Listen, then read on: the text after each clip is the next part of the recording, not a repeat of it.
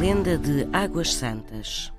Reza a lenda que, no tempo dos romanos, existiu no local de Águas Santas um grande convento. Esse convento tinha uma bela imagem da Virgem e quando as freiras souberam que os romanos se preparavam para conquistar a região, pegaram na imagem da santa e esconderam-na junto a uma fonte.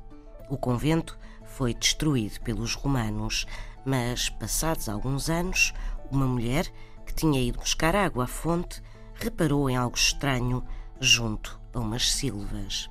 Aproximou-se e descobriu a imagem da Virgem que tinha sido levada do convento e que tinha sido ali escondida.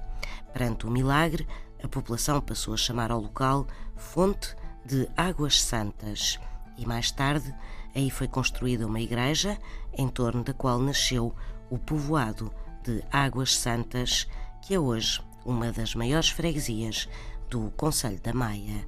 São histórias assim mesmo.